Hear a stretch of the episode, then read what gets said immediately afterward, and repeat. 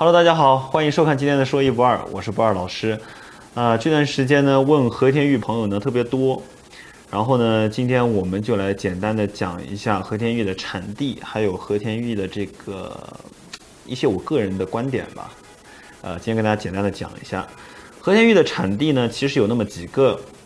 古时候呢，最狭义上的和田玉指的就是和田一带啊，新在我咱们今天的新疆和田一带的这个产出来的这个玉石玉料就叫做和田玉。和田玉呢，根据它的产状分为山料、山流水和籽料。怎么样解释这三种料子呢？山料很简单，直接从山料山上开采出来的、挖掘出来的这种叫山料。山流水呢，是指山料，比如说是泥石流也好，或者是山体崩塌也好，刚刚滚到河里面去的，然后在河流的上游和中上游发现的这种表皮呢，已经开始被，就是说，呃，在河河道里面滚动的时候呢，已经被磨的已经表面上已经相对的平滑，但是呢，形状还不是很规矩的这种玉料，就称之为山流水。那么什么叫籽料呢？随着这个呃玉料在河河里面的不停的翻滚哈，记住是在河里面翻滚，石头和石头之间碰撞，千万不要说外行话哈，说什么玉料被这个河水不停的冲刷，这个河水如果想把石头给冲得平滑的话，那那可不是几十万年、几百万年能做得到的事儿。那么玉料在河里面不停的翻滚，滚到河流的中下游和下游的时候。通过这种不停的碰撞，那些棱角都已经乃至于被已经撞飞掉了，外形呢已经进一步变得更圆润，乃至于就像就像鹅卵石那样的形状，这种料子就被称之为籽料。但是今天的和田玉呢，已经比较这个概念已经比较广了，就是除了新疆，那么呃到青海、俄罗斯，然后到东北地区，东北地区，然后再到韩国的春川县。这一条矿带上，它都产和田玉，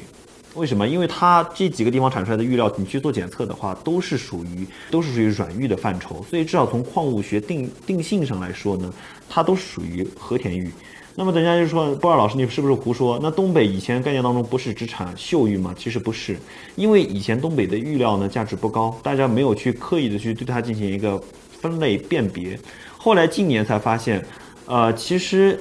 在岫岩一带啊，他们以前所谓的核磨料，今天又有个新的名称叫西木玉。这种西木玉的成分其实就是和田玉。那么如果要说说这几个地方玉料的区别呢，我简单的说一说。俄罗斯产的料子，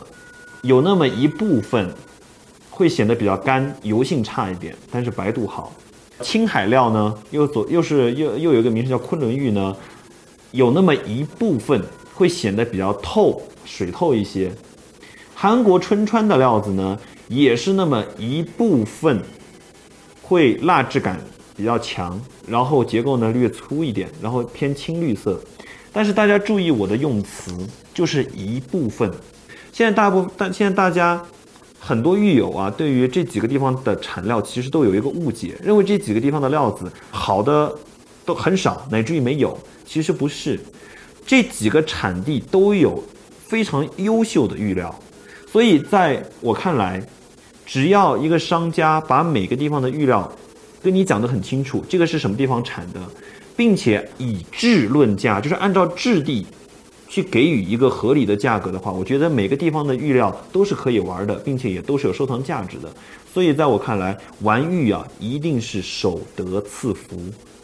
一定要在乎质地，而不要过分的去在意产地。这是我给大家的一个小小的一个建议，也是一个知识点的一个分享。那么感谢大家，